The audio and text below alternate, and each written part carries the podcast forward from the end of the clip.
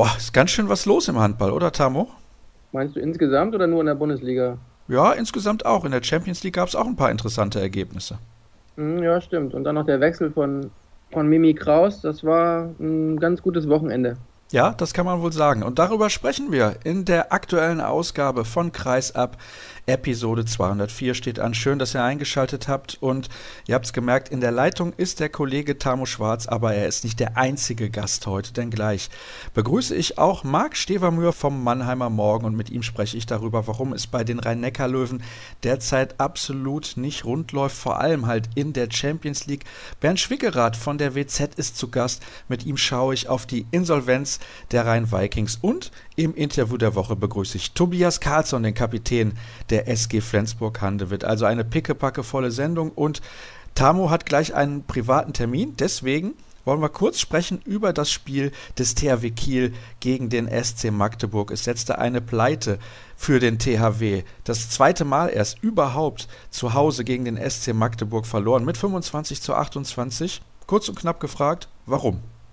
Ja, kurz zusammengefasst kann man sagen, dass es auf jeden Fall am Kieler Angriff lag. In der Deckung gab es zwar auch Sachen zu bemängeln, aber die frappierenderen Defizite waren an diesem Tag auf jeden Fall im Angriff. Und wie das manchmal so ist, hinterher ist man natürlich immer schlauer, aber so ein bisschen hatte sich das ja im EAF Cup schon angedeutet. Da hat man dann versucht, noch so ein bisschen den berühmten Dämpfer zur rechten Zeit da hinein zu interpretieren. Aber ja, irgendwie war gestern ein bisschen der Wurm drin. Ich hatte ja die Möglichkeit, als Experte bei der Zone das Spiel gegen Azote Puave im EHF Cup zu begleiten und da hatte ich auch schon irgendwie das Gefühl, das Positionsangriffsspiel des THW ist relativ statisch.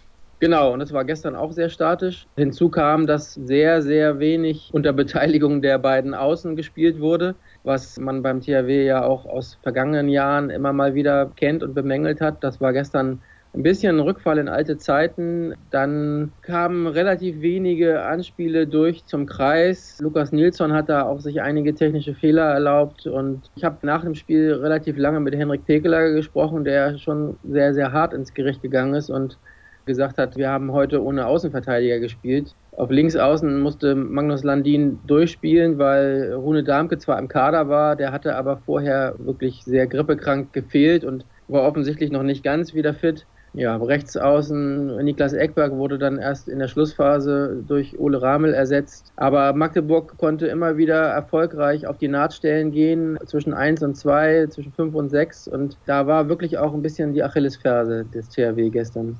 Das lag aber meiner Meinung nach nicht unbedingt daran, dass die Außenspieler so schlecht verteidigt haben, sondern dass der SCM sehr präzise und schnell abgeräumt hat. Ja, also die Wahrheit liegt natürlich wie immer irgendwo in der Mitte. Ich finde, dass Pekeler schon recht hat mit einigen Punkten seiner Kritik.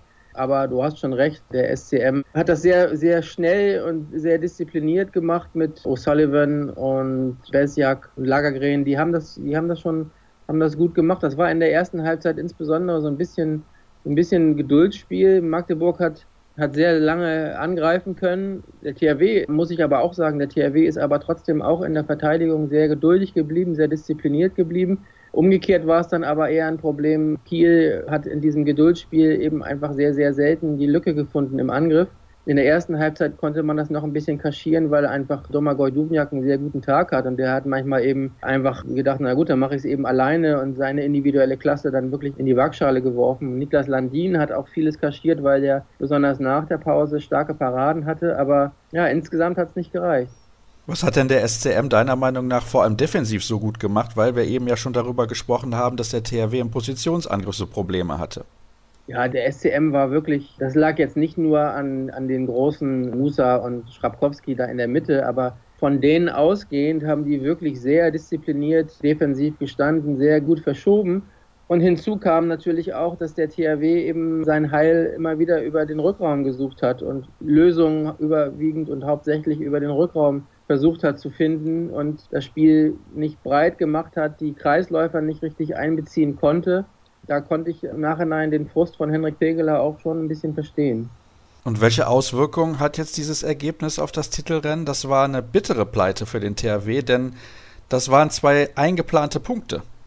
Ja, ich sehe das ein bisschen differenziert. Gestern hat die Agentur ja sehr schnell nach dem Spiel sehr heftig darauf abgehoben, nach dem Motto, das war's jetzt im Titelrennen. THW gibt die Meisterschaft aus der Hand. Wie das dann immer so ist in so Redaktionsabläufen, da musste ich auch noch ein bisschen erklären, dass jetzt sechs Punkte im Handball zu diesem Zeitpunkt in der Saison auch trotzdem noch kein Weltuntergang sind. Ich weiß, Du wirst jetzt wahrscheinlich mit statistischen Erwägungen kommen. Ich glaube, zu diesem Zeitpunkt hat ein Tabellenführer sechs Punkte Vorsprung meiner Meinung nach noch nie aus der Hand gegeben. Aber Konstellation will es ja auch so, dass Flensburg noch zu den Löwen muss, nach Kiel muss, nach Magdeburg muss, zu Hause gegen Melsung und die Füchse noch spielen muss. Also es ist nicht einfacher geworden. Sechs Punkte tun auch brutal weh, aber es ist meiner Meinung nach trotzdem noch nichts entschieden. Mensch, Tamo, vor allem muss die SG Flensburg-Handewitt am letzten Spieltag noch zum BHC. Das hast du jetzt einfach unterschlagen. Oh, wie konnte ich das unterschlagen? Ja. ja, genau. Das wird eventuell ja das Zünglein an der Waage sein. Aber ich glaube, wenn da noch irgendwas passiert, wird auch so manche Bierkiste von Kiel nach Solingen, Wuppertal oder wohin würde man die dann schicken? Auf jeden Fall dorthin wandern. Ja, in diesem Fall ganz konkret nach Düsseldorf, weil das Spiel am letzten Spieltag im ISS-Dom ausgetragen wird. Da haben wir ja zuletzt drüber gesprochen und da sprechen wir gleich noch drüber, über Handball in Düsseldorf. Gibt es noch irgendwas hinzuzufügen, Tamo? Ähm, Meiner Meinung nach eigentlich nicht. Es sei denn, du hast noch Fragen zu gestern. Die Ironie des Schicksals war natürlich so, dass die Kieler Serie jetzt eingerahmt wird von zweimal Magdeburg. Also das Hinspiel ging ja mit 30 zu 35 verloren und danach hat der THW diese überragende Serie von wettbewerbsübergreifend 22 Siegen in Folge gestartet. Diese Serie, die dann eben nun gestern wieder gegen Magdeburg ihr Ende fand. Naja, wenn jetzt wieder 22 Siege in Serie folgen sollten, dann wird es was auf jeden Fall mit einem Titel, vielleicht nicht mit dem Titel in der DKB Handball Bundesliga, aber mit dem Titel in anderen Wettbewerben. Tamo, ich weiß, du hast einen Termin, da kam wahrscheinlich eben schon eine Erinnerung. Jetzt ist aber Schluss mit Kreisab. Also, danke, dass du mit dabei gewesen bist und dir kurzfristig nochmal für mich Zeit genommen hast. Wir machen eine erste kurze Pause und gleich ist dann der Kollege Marc Stevermühr zu Gast. Wir machen weiter mit Episode 204 und der nächste Gast, ich habe ihn eben schon angekündigt, kommt vom Mannheimer Morgen und heißt Marc Stevermühr. Hallo Marc. Hallo Sascha, ich grüße dich. Wir möchten sprechen über die Rhein-Neckar-Löwen beziehungsweise müssen es tun, denn momentan läuft es in Mannheim wirklich nicht rund. Zuletzt hat man in der Champions League verloren bei Meschkow Brest. Bist du in Weißrussland unterwegs gewesen? Nein, das habe ich mir ausnahmsweise mal gespart, den kleinen Abenteuertrip. Das ist allerdings ein Abenteuertrip und es war auch ein abenteuerliches Spiel, denn es hat die nächste Pleite gegeben. Warum? Ja, also ich glaube, wenn man sich die Vielzahl an, ich nenne es mal Lustwürfen und vor allen Dingen an technischen Fehlern, an Ballverlusten in der ersten Halbzeit sieht, so kann man kein Spiel in der Champions League gewinnen. Auch nicht gegen Meschkow Brest, die, man möge es mir verzeihen, meiner Meinung nach in der Bundesliga irgendwo zwischen 8 und 10 landen würden und die auch, ich war am Donnerstag noch in Minden, keine bessere Mannschaft sind als GWD Minden. Also das Spiel hatte Brest nicht gewonnen. Das Spiel haben die Löwen einzig und allein verloren, auch wenn sie hinten raus zu Recht, wie ich finde, mehrfach mit dem Schiedsrichter gehadert haben. Aber auf den Schiedsrichter darf gegen Meschkop Brest nicht ankommen, erst recht nicht bei so vielen eigenen Fehlern.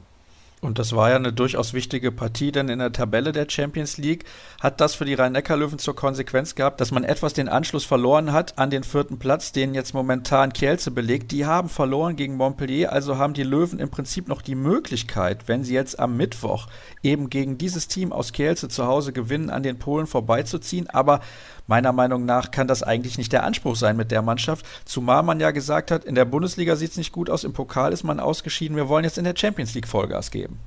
Ja, also das Knackpunktspiel für die Löwen in der Champions League war das Heimspiel gegen Skopje. Man hat auf diesen dritten Platz geschaut, vielleicht sogar noch auf den zweiten Platz. Das war mit der Heimniederlage, wo man sich wirklich desolat präsentiert hat, hat ACTA gelegt. Da war man sehr enttäuscht hier in Mannheim und jetzt muss man sagen, geht es hier in der Champions League eigentlich nur darum, so blöd sich das anhört, nicht Vierter zu werden. Also man wird lieber Fünfter als Vierter. Das ist klar bei den Löwen und deswegen glaube ich auch nicht, dass sie am Mittwoch gegen Kielce gewinnen. Sie wollen gewinnen, aber ich glaube, sie werden nicht gewinnen. Kannst du kurz erklären, warum sie lieber Fünfter werden möchten? Ja klar, also die Überlegung ist, dazu müsste man natürlich erstmal das Achtelfinale überstehen, was ich in dieser aktuellen Form gegen jeden Gegner mehr oder weniger ausschließe. Aber die Überlegung dahinter ist, zieht man ins Viertelfinale ein, was ja zuletzt auch viermal in Folge nicht gelungen ist, möchte man um jeden Preis Paris Saint-Germain aus dem Weg gehen. Als Tabellenführer würde man eben im Viertelfinale auf Paris treffen und dann würde man lieber Fünfter werden und dann im Viertelfinale dann wahrscheinlich auf Barcelona treffen, was nicht unlösbar ist, aber natürlich auch eine sehr, sehr schwere Aufgabe ist. Aber das ist die Überlegung dahinter. Gut, dann wissen wir da jetzt auch Bescheid. Und ich möchte mit dir aber noch kurz eingehen auf eine Szene in diesem Spiel in Brest. Und zwar eine Situation, bei der der Torhüter Ivan Pesic von Meschkow eine rote Karte bekommen hat. Da gab es eine Tempo-Gegenstoßsituation, der lange Ball auf Gudjon Valo Sigurdsson. Und meiner Meinung nach hat der Torhüter den Ball ja quasi unter Kontrolle, verliert ihn dann wieder, aber dann läuft Sigurdsson in ihn rein, obwohl er locker an ihm hätte vorbeilaufen können. Die Regel 8.5 sagt, dass der Torhüter schauen muss, dass er den Gegenspieler nicht gefährdet. Er ist also für alles verantwortlich. Vielleicht kannst du mal kurz sagen, wie du das selber bewertet hast. War das deiner Meinung nach eine gerechtfertigte Karte und welche Rolle hat da Gudjon Valo Sigurdsson gespielt in dieser Szene? Also meiner Meinung nach war es auf keinen Fall eine falsche Entscheidung. Es war eine harte Entscheidung, aber es war keine falsche Entscheidung. Ich glaube, wenn der Torhüter den Ball gefangen hätte, wäre es nicht zu der roten Karte gekommen. Aber er hat ihn nun mal fallen lassen. Und ob Sigurdsson jetzt in den Torhüter reingelaufen ist oder ihm aus dem Weg gegangen ist, das vermag ich nicht zu beurteilen. Da müsste man vielleicht sogar selber fragen. Es ist aus dem Tempo heraus gewesen, aber ich fand nicht, dass die rote Karte eine falsche Entscheidung war. Also da gab es natürlich in der zweiten Halbzeit ein paar Entscheidungen, die diskussionswürdiger waren, meiner Meinung nach. Aber insgesamt fand ich es im gesamten Spiel keine gute Schiedsrichterleistung, um es mal so abschließend zusammenzufassen. Das war der allgemeine Tenor, nicht nur was die generelle Schiedsrichterleistung in dieser Partie angeht, sondern auch diese Szene im Speziellen. Ich möchte nochmal auf die Leistungen in der Bundesliga und in der Champions League zu sprechen kommen. International hat man jetzt vier der letzten fünf Spiele verloren.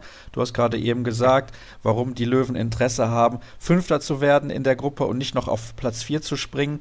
Aber wie sind auch die eher mäßigen Leistungen in der Bundesliga deiner Meinung nach zu erklären? Man hat zwar in Minden gewonnen, hat sich da aber lange schwer getan zu Beginn und auch gegen den Bergischen HC gab es Phasen, da hat es überhaupt nicht funktioniert. Ja, ich hole mal ein bisschen weiter aus. Man muss die Bilanz sicherlich auf jeden Fall zweigeteilt sehen. Also wenn einer zu den Löwen vor der Saison gesagt hätte, dass sie nach 21 Spielen einen Punkt hinter Kiel sind, hätten sie das, glaube ich, genommen. Ja.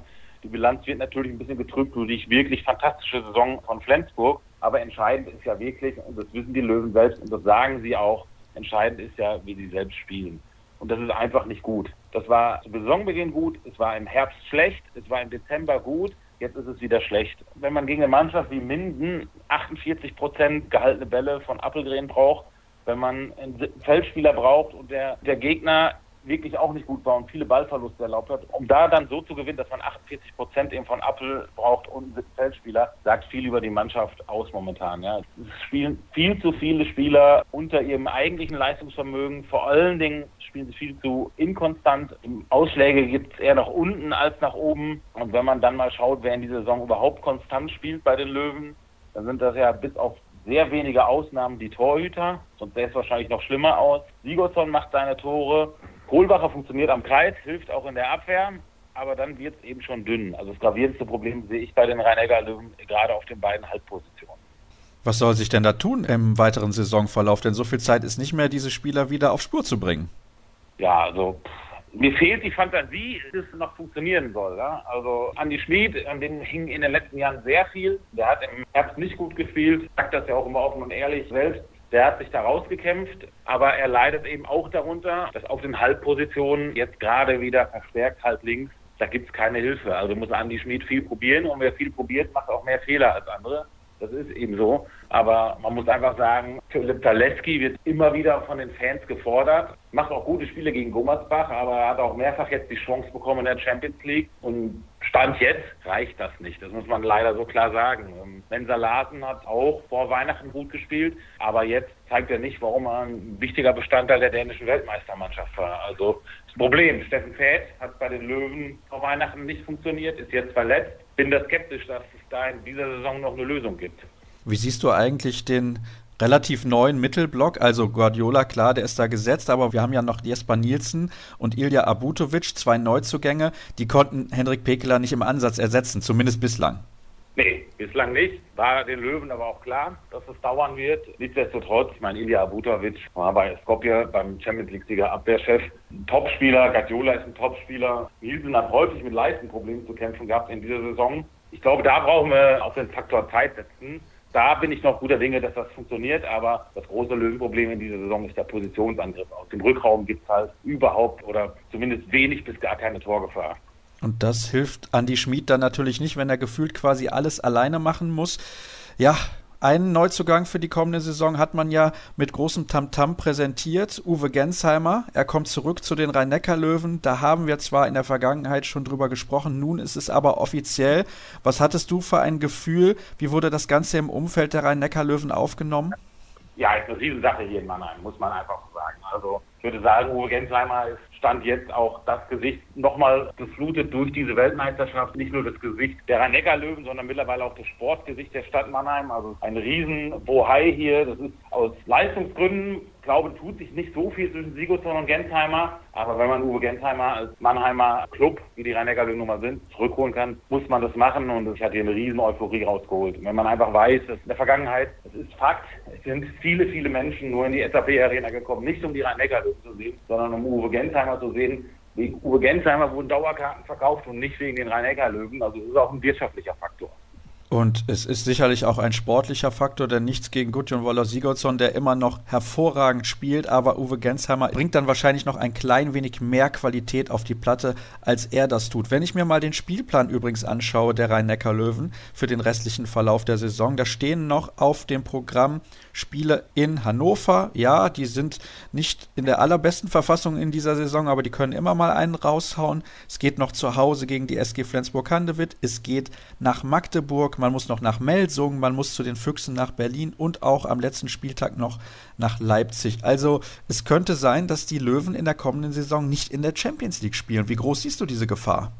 Ja, die sehe ich bei 90 bis 100 Prozent. Also kann mir eigentlich nicht vorstellen, dass die Rhein-Neckar-Löwen noch Zweiter werden. A, aufgrund des Restprogramms, B, aufgrund der eigenen Form und C, auch wenn der THW Kiel gestern verloren hat. Man sollte Magdeburg nicht unterschätzen. Die haben auch nur ihre Leistungsstelle gehabt, als sie viele, viele Verletzungsprobleme hatten.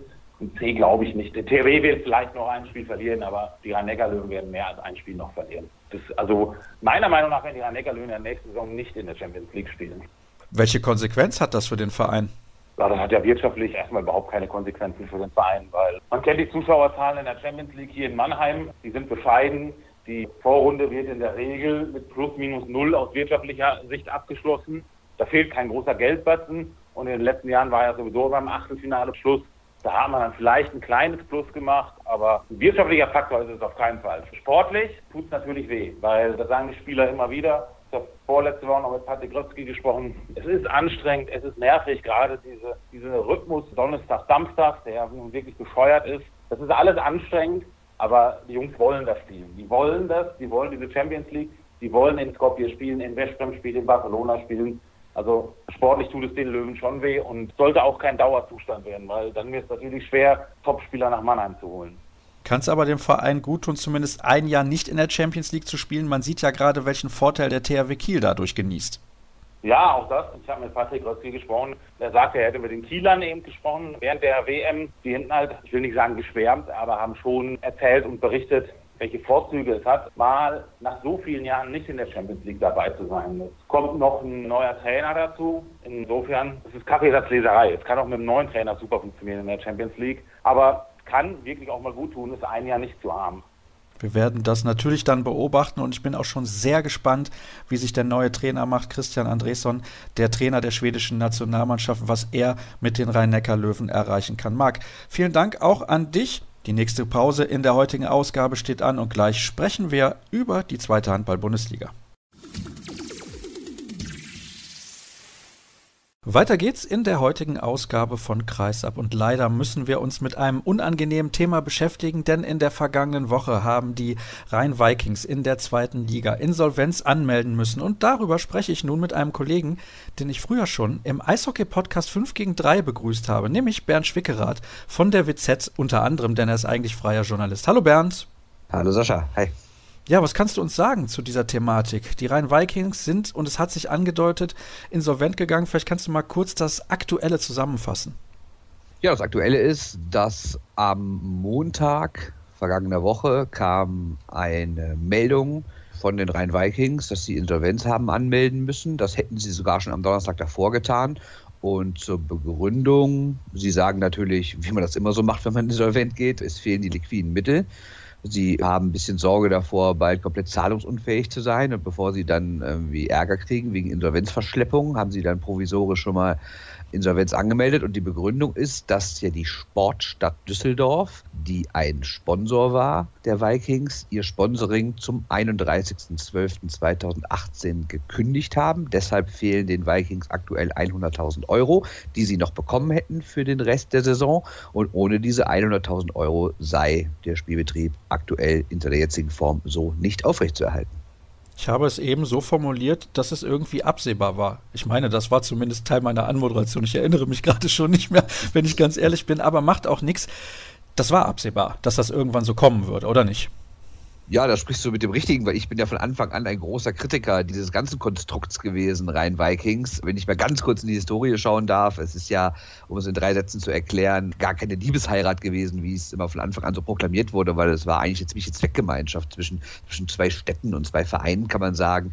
Die Stadt Neuss hatte halt mit dem Neusser HV auf einmal eine Mannschaft, die ans Tor zur zweiten Liga geklopft hat und die Stadt Düsseldorf hatte halt sehr, sehr viele Hallen, die irgendwie gefüllt werden müssen für diversen Sportarten. Aber weil der ART Düsseldorf damals so in der vierten Liga spielte und hat sich die Stadt gedacht, wir müssen irgendwie kooperieren, hat sich dann die Stadt Neuss oder vielmehr den Neusser HV dazugeholt und dann gab es eine große Pressekonferenz und es wurde verkündet, so, wir machen jetzt was zusammen, Neuss und Düsseldorf, die eigentlich in einer gewissen Rivalität zueinander stehenden beiden Städte am Rhein, tun sich jetzt zusammen, gründen die Rhein-Vikings und machen den Großangriff auf die Handball-Bundesliga. Und ich habe von Anfang an gesagt, das wird nicht funktionieren. Düsseldorf Düsseldorf ist keine Handballstadt und ja, jetzt hat es mir recht gegeben, weil das große Problem ist, es hat von Anfang an an Sponsoren gefehlt, es hat an Geld gefehlt. Der Verein hat eigentlich nur durch Mäzene und die Stadt überlebt und ja, jetzt bricht halt ein Teil davon weg, deswegen ist es keine Überraschung, dass das Geld ausgegangen ist.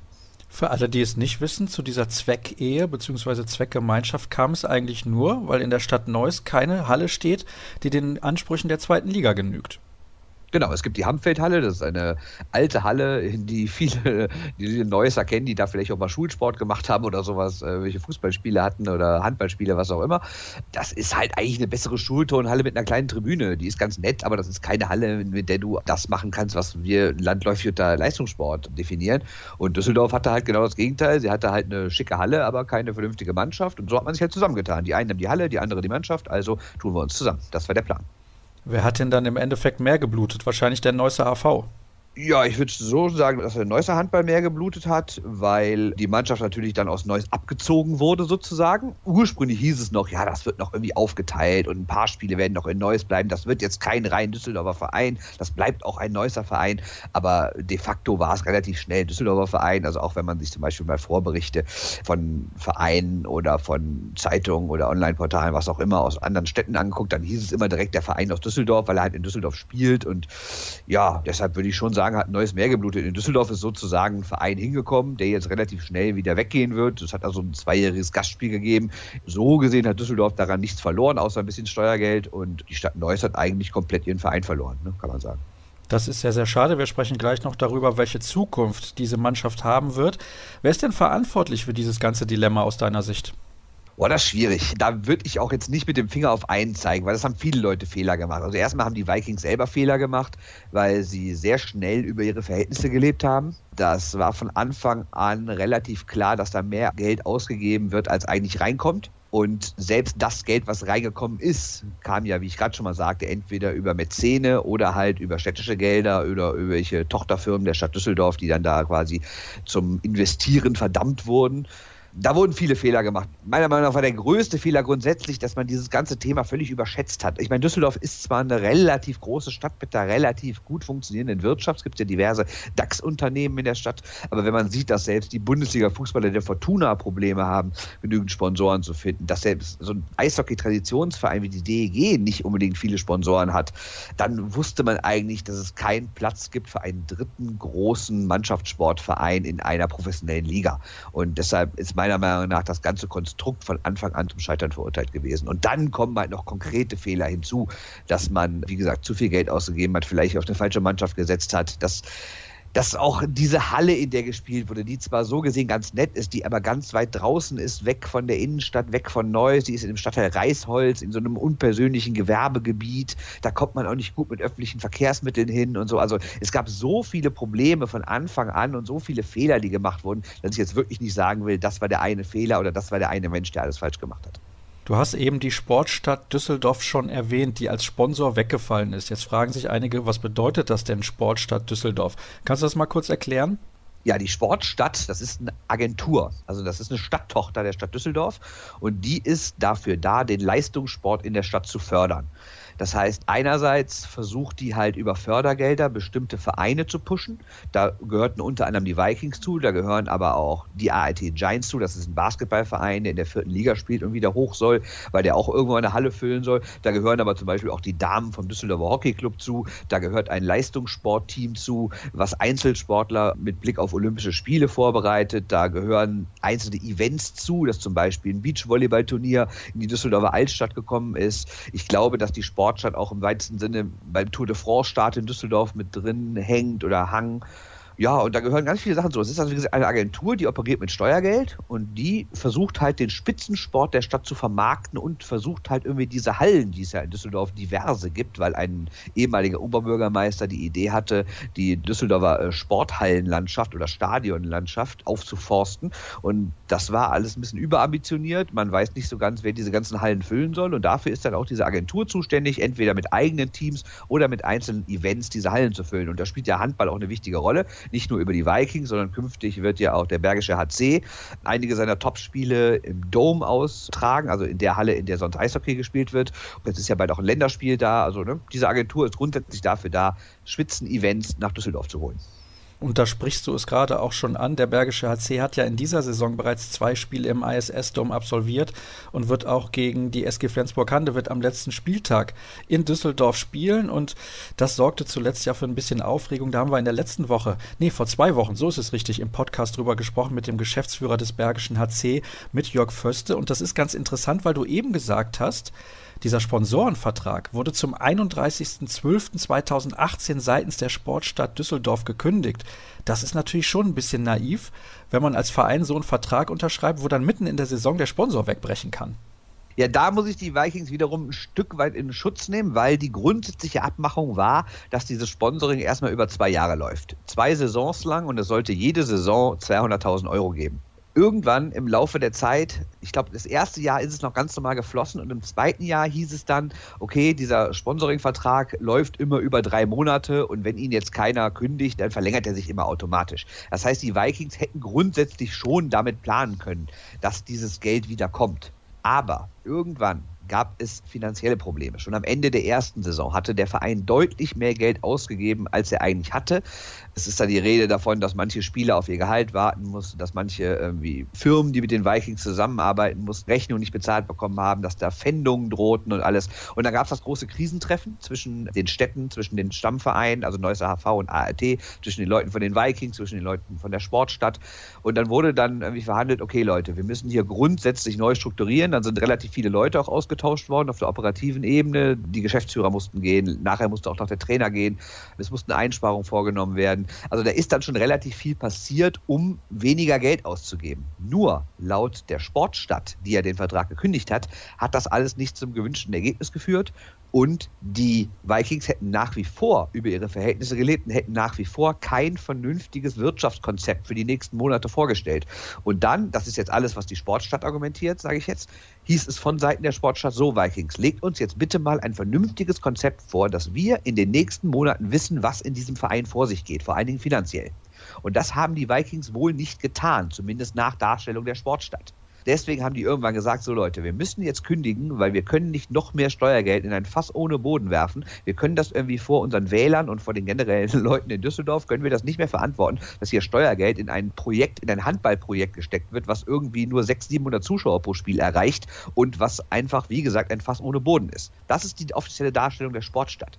Die Vikings sagen wiederum, ihr habt doch nur, und das ist ja das, wo du jetzt drauf anspielst mit dem BHC, die Vikings sagen, die Sportstadt hätte nur jetzt zum 31.12. das ganze Konstrukt eingestellt und gesagt, wir zahlen nicht mehr, weil sie sich generell von den Vikings verabschiedet haben mit der Begründung, ihr seid Tabellenletzter, das dauert uns doch alles zu lang, bis ihr mal in die Bundesliga aufsteigt. Also wenden wir uns ab von euch, drehen uns um, gucken Richtung Bergisches Land. Da haben wir ja schon einen Erstligisten, der funktioniert, der dieses Jahr auch wirklich eine gute Saison spielt. Also holen wir doch lieber den ins Boot und sagen den Vikings, Pech gehabt, ihr seid zu schlecht, weg mit euch, wir kümmern uns jetzt um den BHC.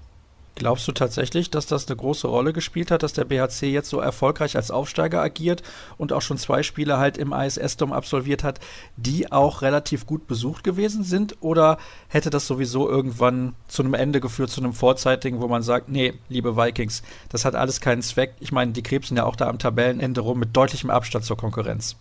Ja, vor allem haben sie jetzt gar keinen Punkt mehr. Ne? Die hatten ja bisher fünf Punkte und durch den Insolvenzantrag werden ihnen jetzt acht Punkte abgezogen. Die haben sie ja noch nicht mal. Das heißt, die stehen jetzt mit null Punkten am Tabellenende. Und was noch entscheidender ist für die Zukunft, ich habe mit der Handball-Bundesliga telefoniert, mit den Vertretern und da wurde mir gesagt, die Vikings hätten der Bundesliga oder den Bundesligen, muss man in dem Fall sagen, schon mitgeteilt, dass sie keinen Antrag auf die Lizenz für die kommende Saison stellen werden. Das heißt, die Vikings stehen jetzt schon als erster Absteiger fest. Aber um auf deine grundsätzliche Frage zu kommen, ich glaube nicht, dass ursprünglich das die Idee war, die Vikings schnell fallen zu lassen, sobald was Neues kommt. Ich glaube, dass es eine Parallelentwicklung war und ich glaube, dass es das schon verstärkt hat. Also als in dem Moment klar war, wir können hier mehr mit dem BHC machen und der garantiert uns dann auch guten Sport und der macht uns die Halle voll und sowas. Ich glaube, in dem Moment war dann irgendwann schon klar, komm, dann lassen wir die Vikings fallen. Ich glaube aber trotzdem nicht, dass das von Anfang an in einem kausalen Zusammenhang stand, weil ursprünglich hat die Stadt schon versucht, mit den Vikings was auf die Beine zu stellen, weil sie hat ja immerhin riesen Geld investiert. Also man geht davon aus, dass weit mehr als eine Million Euro Steuergeld in diesen Verein geflossen ist. Und das macht man ja nicht mal irgendwie aus Lust und Laune heraus und lässt das dann wieder bei einer schlechteren Laune direkt wieder fallen. Ich glaube, es war eine parallele Entwicklung, dass einerseits die Vikings sich so schlecht entwickelt haben, sei es sportlich, sei es wirtschaftlich, und auf der anderen Seite halt auf einmal die Chance mit dem BAC vor der Tür stand. Geht der BHC da ein Risiko ein? Ich meine, es ist ja so, der Supercup wird in Düsseldorf ausgetragen. Im vergangenen Jahr zum ersten Mal und ich glaube auch in den nächsten beiden Jahren wird es definitiv so sein. Du hast ein Länderspiel angesprochen im März und halt ein paar Spiele des BHC. Jetzt kann man sagen, vielleicht verträgt auch Düsseldorf nicht mehr als, sagen wir mal, sechs Top-Spiele pro Jahr im Handball. Da kommen dann ausreichend Zuschauer und mehr machen wir nicht. Aber ist das ein Risiko seitens des BHC? Denn wenn wir ehrlich sind, alle Handballprojekte, die es jemals in Düsseldorf gegeben hat, sind extrem gescheitert. Ja, und die Gefahr sehe ich nämlich auch. Und man hat es ja auch gesehen, dass das erste Spiel, was der BHC in Düsseldorf gemacht hat dieses Jahr, lief, glaube ich, ganz gut. Ich meine, da waren 6.500 Zuschauer. Das war, glaube ich, gegen die rhein löwen Das zweite gegen Kiel, da war die Zahl schon deutlich unter sechs. Also es wurde mir von Stadtseite dann immer noch gesagt, das hätte sich trotzdem noch für die Stadt gelohnt, weil der BHC eine gute Miete zahlt und weil Handballzuschauer im Verhältnis zu Zuschauern von anderen Sportarten relativ wohlhabend seien und deshalb im Durchschnitt mehr Geld ausgeben, als es zum Beispiel Fußball- oder Eishockeyfans tun was mir nicht so bewusst war, aber da gibt es wohl Erhebungen drüber und Handballfans seien wohl besonders solvent und geben wohl gern am Spieltag Geld in den Hallen aus, sei es für Fanartikel, sei es für Getränke, Essen, was auch immer. Deshalb hätte sich das schon gelohnt. Ich glaube aber auch, dass es aus BHC-Sicht ein Problem sein könnte, weil, wenn wirklich, es sollen jetzt, glaube ich, zwischen vier und sechs Spiele bald in Düsseldorf stattfinden und ich glaube, irgendwann ist dieser Hype auch mal weg in der tollen, modernen, großen Halle mit einem schönen Videowürfel zu sein. Ich glaube, dass das irgendwann die BHC-Fans auch nicht mehr so hinterm Ofen hervorlocken wird wird und dass dann vielleicht irgendwann auch die Stimmung kommt nach dem Motto, hör mal, ihr nehmt uns hier die Topspiele weg und lässt uns in großen Anführungszeichen nur die Graupenspiele da. Ich bin mir nicht sicher, ob sich das langfristig für einen BHC so auszahlt, weil ich glaube nicht, dass du es irgendwann hinkriegen wirst, den BHC als wirklich Düsseldorfer Verein zu vermarkten. Wie gesagt, dafür ist Düsseldorf einfach keine Handballstadt und dann hättest du vielleicht das Problem, dass der Verein so ein Stück weit heimatlos ist, dass er einerseits dann in Düsseldorf nicht richtig ankommt und andererseits seine ursprünglichen Fans in Wuppertal und Solingen ein bisschen vergrault hat. Und da kann ich nur wärmstens empfehlen, das Interview von vor zwei Wochen mit dem Geschäftsführer des Bergischen HC, der erklärt, warum das natürlich sinnvoll ist. Ist ja klar, dass er das sagen muss, warum der BHC unbedingt diesen Schritt gehen musste. Es ist sehr, sehr interessant, was du bislang so gesagt hast, Bernd, und auch sehr offen und ehrlich von dir, dass du da eher Zweifel hast, dass das funktionieren kann. Was übrigens die sinkende Zuschauerzahl angeht zum zweiten Spiel im ISS-Dom, muss man vielleicht auch noch dazu erwähnen, das war zwei Wochen später und das war wahrscheinlich auch einfach nicht sonderlich günstig, was was den Spielplan angeht, in so kurzer Zeit zwei Spiele hintereinander in Düsseldorf auszutragen. Jetzt ist es so, man fragt sich, was passiert denn eigentlich in Zukunft dann mit den Rhein-Vikings? Werden die in der dritten Liga spielen? Werden die diese Saison überhaupt zu Ende spielen? Wie ist da der Stand der Dinge? Also erstmal sagt Daniel Pankhofer, der Geschäftsführer, mit dem ich am vergangenen Montag, also an dem Tag, an dem die Insolvenz bekannt wurde, telefoniert habe, da hat er mir ganz klar gesagt, unser Ziel ist es, die Saison ganz normal zu Ende zu spielen. Unser Ziel ist es auch, langfristig weiter zu existieren. Es wird jetzt ein neuer Verein gegründet, nämlich der Rhein-Vikings e.V. Aktuell sind die Rhein-Vikings ja nur eine GmbH, die quasi zur Hälfte dem Neusser HV gehört, zur anderen Hälfte dem ART Düsseldorf. Und jetzt wird noch ein eigener Verein gegründet, die Rhein-Vikings e.V. Und der soll in diese Hand Handballspielgemeinschaft auch noch mit eintreten, damit künftig, also in der dritten Liga, ganz normal weitergespielt werden kann.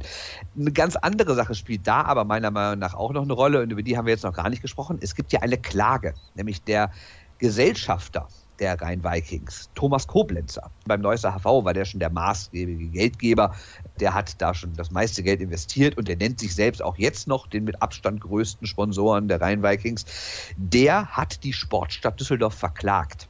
Und seine Argumentation ist, die Sportstadt Düsseldorf hat unrechtmäßig den Sponsoringvertrag mit den Vikings gekündigt und deshalb sind all meine Investitionen die ich in die Vikings getan habe, quasi nichtig, weil die Vikings sind so nicht mehr überlebensfähig und es gab eine Abmachung, dass Sportstadt und er das meiste Geld reinstecken. Wenn aber die Sportstadt nichts mehr reintut, dann wären seine Investitionen nicht mehr sinnvoll. Also müsste all das Geld, was er reingesteckt hat, müsste er das erstattet bekommen. Und deswegen hat er jetzt die Sportstadt Düsseldorf verklagt auf einen Betrag deutlich über 750.000 Euro. Also wir reden über eine Dreiviertelmillion Euro, die er von der Sportstadt haben will. Und ich glaube, weil Koblenzer nach wie vor auch der wichtigste Geldgeber der Vikings ist und das in Zukunft vor allen Dingen sein wird, wenn halt gar kein Geld mehr aus Düsseldorf in diesen Verein fließt, das Wohl oder Übel, also dieses Vereins davon, glaube ich, abhängt, ob Herr Koblenzer noch gewillt ist, nach wie vor Geld reinzustecken. Und das hängt, glaube ich, auch davon ab, ob er diese Klage gewinnt. Ob er das tut, kann ich nicht beurteilen. Ich bin kein Jurist, ich weiß es nicht. Ich bleibe aber mal skeptisch, ob er wirklich 750.000 Euro von der Stadt Düsseldorf sich erstreiten wird. Das müssen wir auf jeden Fall abwarten, denn das kann ein bisschen dauern, bis so eine Entscheidung dann getroffen wird. Wir wissen ja vor Gericht dauert das alles ein bisschen länger. Nun gut, das waren einige sehr, sehr interessante Informationen, wie ich finde, Bernd. Und ich möchte mich bedanken mit einem Hinweis, denn wer sich für Eishockey interessiert, der sollte mal reinhören bei Shorthanded News, so heißt der Podcast, den Bernd zusammen mit dem Kollegen Christoph Ulrich betreibt. Und der ist sehr, sehr amüsant und kurzweilig. Da wird auch die eine oder andere Folge gerne mal im Auto aufgenommen. Also auf jeden Fall mal dort vorbeischauen. Und wir machen jetzt eine letzte Pause heute und sind gleich zurück mit dem Interview der Woche. Bevor wir mit dem Interview der Woche weitermachen, noch eine Meldung aus dem Handball, die ich euch mit auf den Weg geben wollte. Julia Behnke, die deutsche Nationalspielerin der Tussis aus Metzing, hat einen Vertrag unterschrieben in Russland bei Rostov-Don und wird in den kommenden Jahren, zumindest ist es so geplant, in den nächsten zwei dort regelmäßig in der Champions League spielen. Das ist sicherlich eine gute Nachricht für den deutschen Frauenhandball und wie gesagt, diese Information wollte ich euch nicht vorenthalten. Und jetzt kommen wir zum aktuellen Interview der Woche und ich freue mich sehr, sehr, ihn begrüßen zu dürfen. Er ist der Kapitän der SG Flensburg-Handewitt, Tobias Karlsson. Hallo Tobbe. Hallo, guten Tag. Du hast mich zunächst mal gefragt, wie es mir geht, als wir angefangen haben, eben miteinander zu sprechen, bevor das Interview losgegangen ist. Du scheinst gute Laune zu haben. Bist du immer so extrem freundlich? ja, also wenn du mich öfters erreichen würdest, Tage nach dem Spiel, in dem wir gewonnen haben, dann schon, ja. Ja, scheine ich zumindest gut drauf zu sein. Ist das bei dir sehr abhängig vom Ergebnis? Ist das nicht so bei jedem Sportler? Ich denke, dass, also wenn man seinen Sportart so lebt wie wir und wirklich alles da reinsteckt, was überhaupt möglich ist, dann ist es natürlich schwierig, seine Laune davon unabhängig zu machen. Zumindest ist das bei mir ein großer Teil, ja, so, dass mein Alltag abhängig davon wird, wie, wie die Ergebnisse gelaufen sind und wie wir gespielt haben, schon. Das ist ja sehr interessant. Hat sich das verändert im Laufe deiner Karriere? War das früher vielleicht noch extremer, weil man könnte denken, okay, du spielst jetzt deine letzte Saison und dann ist das nicht mehr ganz so wichtig, wie die Ergebnisse sind. Ich würde sagen eher andersrum. Ich bin mit den Jahren mehr einverstanden oder ich habe mehr Verständnis dafür gekriegt, wie viele Leute es eigentlich beeinflusst, was wir machen und wie viele sich dafür interessieren und wie wahnsinnig viele Leute, die dahinter stehen und was dafür tun, dass wir gut spielen können. Und dafür macht es auch einen noch mehr wütend und geärgert, wenn es nicht klappt. Hat sich das nochmal verstärkt, nachdem ihr die Meisterschaft gewonnen habt jetzt im vergangenen Jahr und du vielleicht auch gesehen hast, oh, was du gerade auch gesagt hast, wie viele Leute das begeistert, wenn ihr so einen Titel gewinnt? Sicherlich hat das mit eingewirkt auf mein jetziges Bild von Handball sozusagen und von Flensburg. Es war mir nicht so klar, dass es so viele Leute begeistern würde oder, oder die daran so ein Rieseninteresse haben. Und das war natürlich ein ganz, ganz besonderer Titel. Viele Jahre haben die Fans der SG Flensburg-Handewitt auf die Meisterschaft gewartet. Wobei zwischendurch gab es ja auch den einen oder anderen Pokal, den ihr in die Höhe stemmen dürftet. Von daher gibt es Schlechteres als Fan der SG Flensburg-Handewitt zu sein. In dieser Saison läuft es zumindest in der Bundesliga sensationell für euch. Ihr habt alle Spiele bisher gewonnen, auch gestern mit zehn Toren gegen den HC Erlangen. Ich habe das Spiel nicht sehen können, denn ich war selber in der Halle beim Spiel des Bergischen HC gegen die HSG Wetzlar. Warum habt ihr denn so deutlich gewonnen? Wir haben gut gedeckt, die Abwehr stand gut. Torbjörn Bergerud hat stark gehalten. Und wir haben, glaube ich, die HCR Langen über Geduld und ein bisschen besser, also ja, mehrere Kräfte, glaube ich, ausspielen können am Ende. Es war eigentlich im Spiel nicht so deutlich, aber alle fünf Minuten ein Tor, dann wird der Unterschied am Ende groß. Und wie gesagt, am Ende stand dann ein 10-Tore-Sieg für euch zu Buche, 28 zu 18. Davor gab es einen ganz, ganz knappen Sieg gegen Celje in der Champions League und eine knappe Niederlage in Saporoschje. Vielleicht kannst du mal erklären, woher das kommt, dass ihr in dieser Saison viele Spiele eigentlich immer für euch entscheidet, wenn es sehr, sehr knapp ist. Ist das auch eine Frage von Qualität? Ja, beides, glaube ich. Ein bisschen Qualität. Einige Spiele ist es schon eine Frage von Qualität, einige Spiele ist es auch eine Frage von ein bisschen Glück oder Unglück in einigen Fällen. Wir haben ein paar Spiele äh, leider eng verloren in der Champions League. Dafür haben wir einige enge Spiele in der Liga, die Glück auf unserer Seite gehabt und die Spiele gewinnen können. Einige Ergebnisse sehen auch enger aus, als das Spiel eigentlich gewesen ist. Aber ja, immerhin ist es so, dass es geht ums Gewinnen und im Sport ist es ja oft so, dass viele Fähigkeiten macht einer gut aus und ein bisschen Glück auch noch dazu bringt auch was.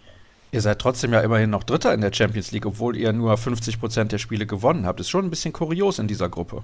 Ja, das ist auch so. Also gefühlt schlägt jeder einander da. Und das sind halt alles, alles ganz starke Mannschaften. Und das ist auch schwierig, weil wir kommen auch alle mit ganz unterschiedlichen Vorbereitungen in dieses Spiel rein. Also als wir zum Beispiel nach Ukraine gekommen sind und gegen Saporoce gespielt haben, waren wir zwei Tage davor in Wetzlar und mit einer Kader von zehn oder elf Spielern ganz noch WM gespielt haben. Und die Saporoce-Mannschaft hat sich fünf Wochen auf dieses eine Spiel vorbereitet. Und das ist natürlich auch so eine Sache, wo man sagt, ja, wir sind gut und wir haben einiges gut getan in diesem Spiel, aber letztendlich ist das auch so, dass so ein Unterschied von Vorbereitung her macht auch was aus. Sind wir da als Medien oder als die, die Handball verfolgen, zu kritisch, wenn wir dann sagen, boah, es kann doch nicht sein, Flensburg mit dem Kader, den die haben, da dürfen die doch in Saporoschje nicht verlieren?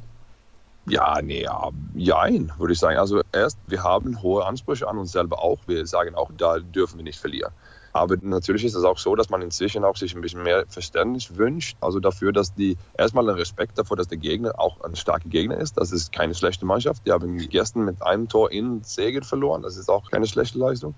Also die alle ganze Sachen drumherum, da kann sich auch nicht jeder einmischen und jedes alles wissen. Das geht ja auch nicht.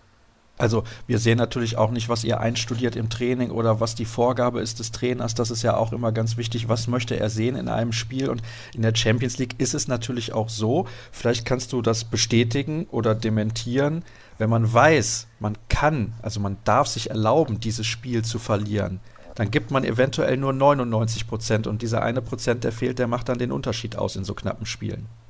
Ja, genau, so ist es. Das ist wirklich so, dass die alle Gegner sowohl in der Bundesliga als auch in der Champions League ganz, ganz stark sind. Und wenn wir nicht unser Höchstes leisten, dann wird es auch richtig schwierig überall werden. Wir müssen natürlich auch darüber sprechen, dass ihr in der Bundesliga in dieser Saison ein großes Ziel verfolgt, nämlich die Titelverteidigung der Meisterschaft. Und wenn man mit null Punkten, also null Minuspunkten besser gesagt, an der Tabellenspitze steht, dann ist klar, eigentlich kann ja auch nur die Meisterschaft das Ziel sein. Jetzt sei doch mal offensiv und sag mal, alles andere als die Meisterschaft wäre eine Enttäuschung. also natürlich ist das so, dass wir uns schon vor der Saison vorgenommen haben, dass wir mit oben um die Meisterschaft kämpfen wollen. Obwohl wir auch wissen, dass mit so vielen Neuzugängen, so eine junge Mannschaft, wie wir jetzt haben, wird es eine schwere Aufgabe sein. Mit der Position, die wir jetzt uns erspielt haben, ist es ja Blödsinn, was anderes zu sagen, als wollen wir Meister werden. Natürlich. Es ist vielleicht auch ein Vorteil von euch, weil du gerade gesagt hast, neue junge Spieler. Ihr habt immer ab und zu ein, zwei junge neue eingebaut. Also Magnus Röth spielt jetzt seine zweite Saison, jetzt ist der nächste gekommen mit Gören Johannessen. Also ihr macht das immer relativ geschickt, dass ihr nicht vier, fünf, sechs Spieler austauscht und dann einen ganz, ganz großen Umbruch habt, sondern immer so zwei, drei einfügt. Ich glaube, das ist eine ganz gute Strategie. Das glaube ich auch. Und das ist ein großen Lob an unsere Trainer und unsere Manager natürlich, die das so alles geplant haben. Und wenn man das weiter so aufbauen kann, dann glaube ich, kann man auch ganz gut mit einem Umbruch zurechtkommen. Versucht ihr eigentlich das, was Kiel und die Löwen machen, alles auszublenden? Oder habt ihr dann gestern auch in der Halle mal ein bisschen auf den Fernseher geguckt, um zu schauen, was Kiel gegen Magdeburg so macht? Na, wir Spieler versuchen das komplett abzuschalten und davon miteinander wenig möglich zu reden. Und in der Vorbereitung gestern hatten wir eigentlich gar keine Ahnung davon, bis wir gerade mit unserer Aufwärmen anfangen wollten. In der Halle, da kam auf einmal ein riesen Jubel und da hat ja auch jeder verstanden, worum es ging, glaube ich. Es wäre ja dann auch der letzte Titel deiner Karriere, denn im DAB-Pokal seid ihr schon ausgeschieden und in der Champions League weiß man nie, was passiert, aber das Final Four findet natürlich statt, bevor der letzte Spieltag in der Bundesliga ausgetragen wird. Dieses letzte Spiel dann am letzten Spieltag, hast du da schon so ein bisschen im Kopf, wie das ablaufen kann? Machst du dir darüber Gedanken oder ist das noch viel zu weit weg? Das ist viel zu weit weg. Also da habe ich mir nie zulassen können, so weit in die Zukunft überhaupt mich Gedanken zu machen über ein Spiel oder einen Ablauf oder irgendwas. Das wäre zu viel Luxus, wenn man die Möglichkeit hatte, oder sagen wir so, ich habe Angst davor, dass es alles zulässig werden kann, ziemlich schnell, wenn man nicht Fokus behält und fokussiert bleibt auf die Aufgaben, die jetzt vor uns sind. Das ist ein äh, gefährliches Verhalten, glaube ich, oder wäre für mich gefährliches Verhalten, so an die Sache ranzugehen. Warum ist jetzt der perfekte Zeitpunkt, um auf Wiedersehen zu sagen? Da gibt es wohl eigentlich keinen perfekten Zeitpunkt. Ich habe sieben, acht Monate gebraucht, um diese Entscheidung treffen zu können. Ich habe mir wirklich viele Gedanken gemacht, mit meiner Familie, mit meiner Frau lange gesprochen, mit dem Verein, mit Mike, mit Dick Schmeschke, unser Geschäftsführer, unglaublich viele Gespräche geführt und wirklich versucht, alle kleine verschiedene Teile auseinanderzubauen und Plus und Minus gegeneinander aufzustellen. Und ich kann nur sagen, das war eine hammerschwere Entscheidung. Aber ich habe Gefühl, dass es wirklich so ist, dass ich muss jedes Jahr mehr investieren, mehr Kraft, sowohl physisch wie mental.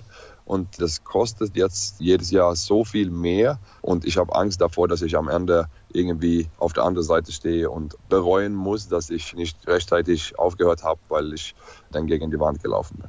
Also ich kann mir vorstellen, Dirk Schmechke und Mike Machulla, die haben gesagt, bitte unterschreib doch noch einen Vertrag für ein Jahr. Ja, das habe ich sicher gemacht. Und das war, das war nicht nur einmal, sondern wir haben mehrmals darüber gesprochen und die wollten wirklich irgendeine Lösung finden, wo wir weiter zusammenarbeiten können. Aber so wie wir mit der Familie unsere Zukunft planen, war diese Kombination leider nicht möglich, sondern wir ziehen ab Sommer nach Schweden zurück. Darüber sprechen wir gleich. Du hast jetzt eben gesagt, physisch und mental musst du immer mehr an die Grenze gehen und du hast ein bisschen Angst, über diese Grenze hinauszugehen. Also es waren auch klare Signale deines Körpers zu spüren, der dir gesagt hat, pass auf, es ist besser, wenn du jetzt einen Schlussstrich ziehst. Genau, genau so ist es. Und das natürlich zusammen mit ein paar familiären Faktoren hatten die Auswirkung gehabt, dass wir die Entscheidung so getroffen haben, wie wir sie getroffen haben.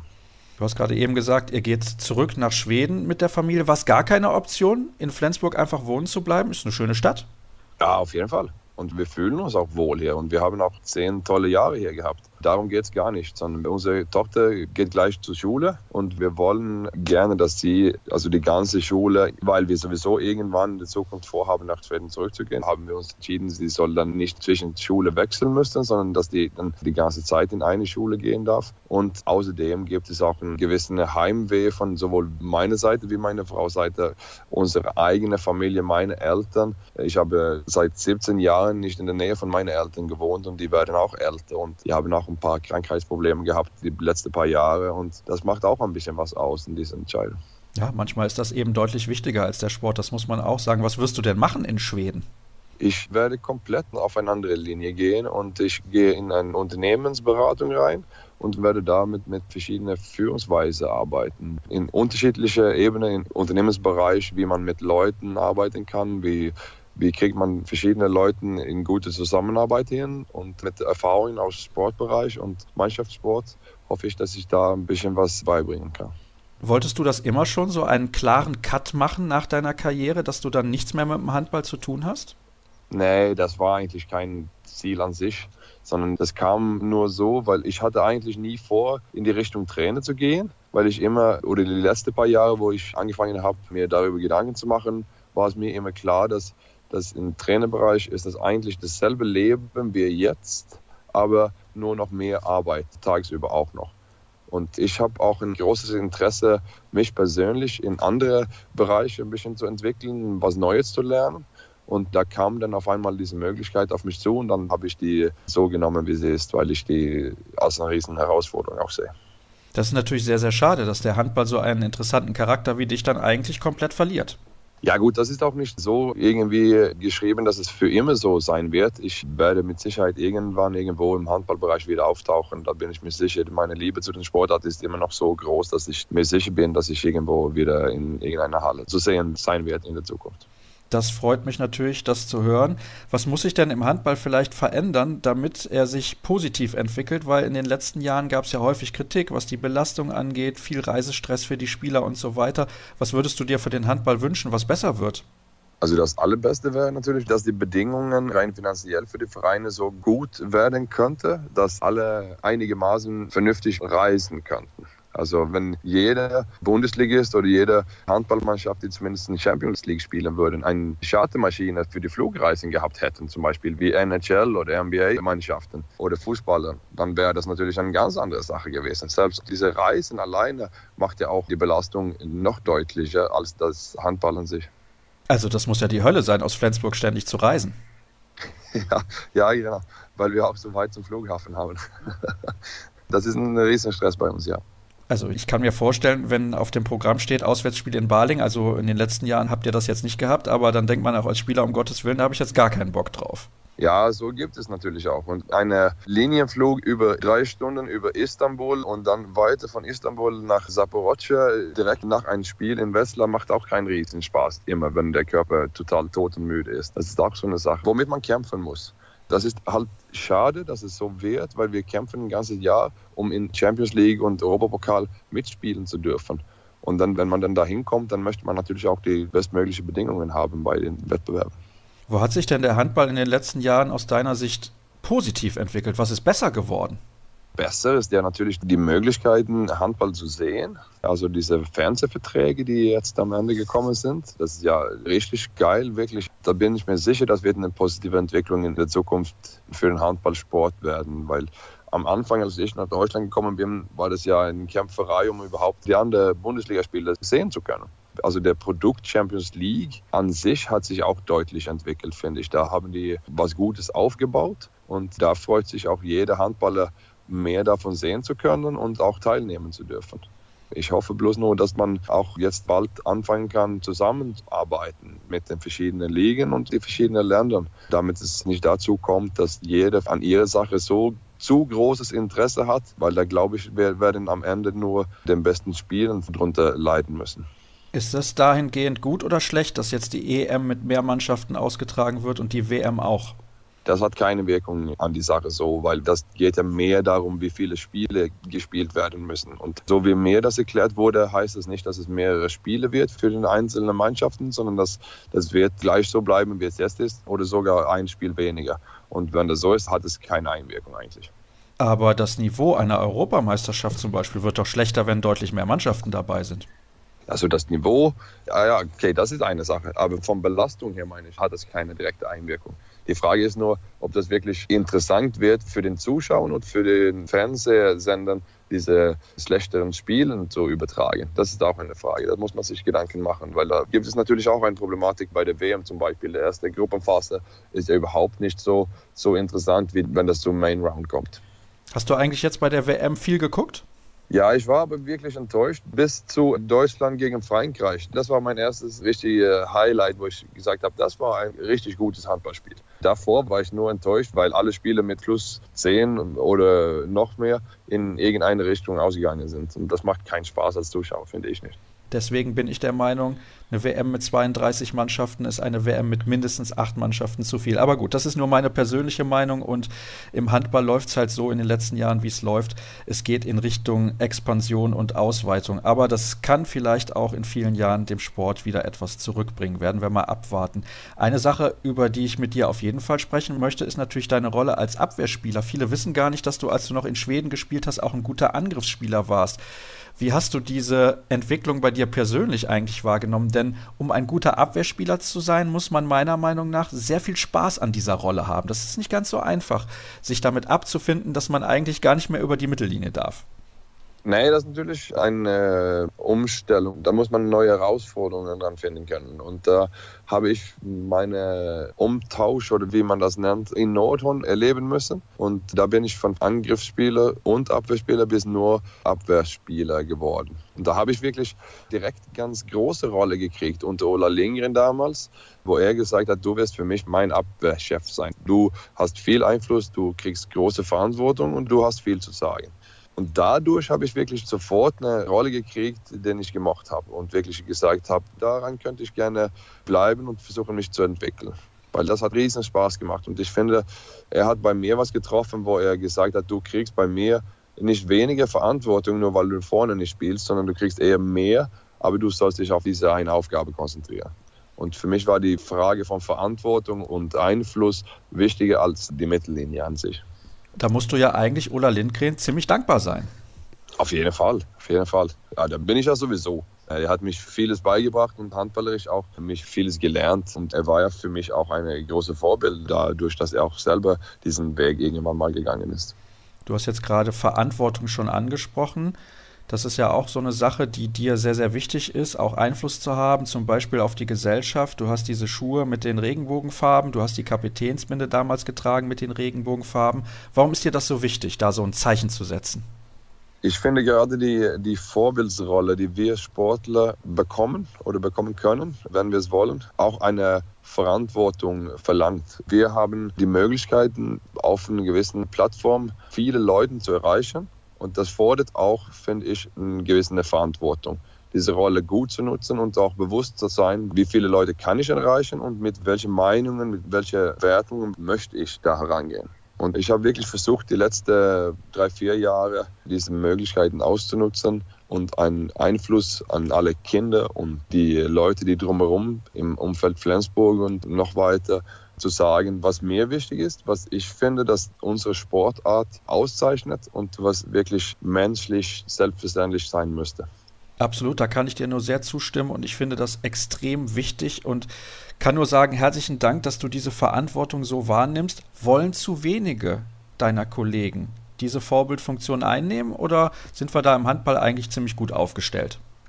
Ja, ich finde, da muss jeder eigentlich für sich entscheiden, was der, also welchen Weg der gehen möchte. Aber ich finde, gerade im Handballbereich sind wir eigentlich ganz gut aufgestellt, finde ich. Da machen sich viele Leute Gedanken und machen auch wirklich mit, wenn irgendwas aufgerufen wird, finde ich. Na gut, dass wir nicht im Fußball unterwegs sind. Eine letzte Frage habe ich noch, und zwar, weil wir eben über dich als Abwehrchef gesprochen haben, über all die Jahre, in der du diese Rolle hast. Wer war so der Gegenspieler, mit dem du dich am liebsten gestritten hast, sozusagen auf dem Spielfeld? Am liebsten gestritten habe. Ah, ich glaube, ich habe mich mit mehreren da gestritten, aber es gab ja eine Zeit lang, wo ich Zimmer, also bei der Nationalmannschaft, Zimmer mit Kim Anderson geteilt habe.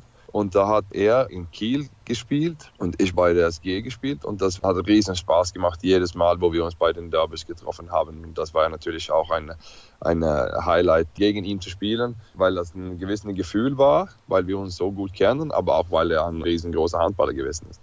Wahrscheinlich ist er deswegen früher nach Schweden, weil er keine Lust mehr hatte, gegen dich zu spielen. Ja, ja genau so sehe ich das auch. Das war der einzige Grund, warum er gesagt hat, ich hatte keine Lust mehr. Tobbe, ich danke dir recht herzlich für ein amüsantes, interessantes und spannendes Gespräch und ich wünsche dir noch sehr, sehr viel Spaß in deiner restlichen Karriere, die leider nicht mehr allzu lange andauern wird, aber dass du vor allem diese Spiele sehr genießen kannst. Die Bundesliga und der internationale Handball verlieren auf jeden Fall ein sehr, sehr wichtiges Gesicht und deswegen bitte ich dich, auch in Zukunft, wenn du nicht mehr auf dem Handballfeld stehst, weiterhin so offen und ehrlich zu sein und deine Meinung zu äußern. Das ist für den Sport extrem wichtig. Dann soll es das gewesen sein mit der aktuellen Ausgabe unseres Podcasts. Alle Informationen, ihr wisst das, gibt es wie immer unter facebook.com slash bei Twitter at kreisab.de sowie bei Instagram, da sind wir unterwegs unter dem Hashtag und Accountnamen kreisab. Danke für eure Aufmerksamkeit und Geduld in einer sehr langen Folge. In sieben Tagen hören wir uns dann wieder. Tschüss.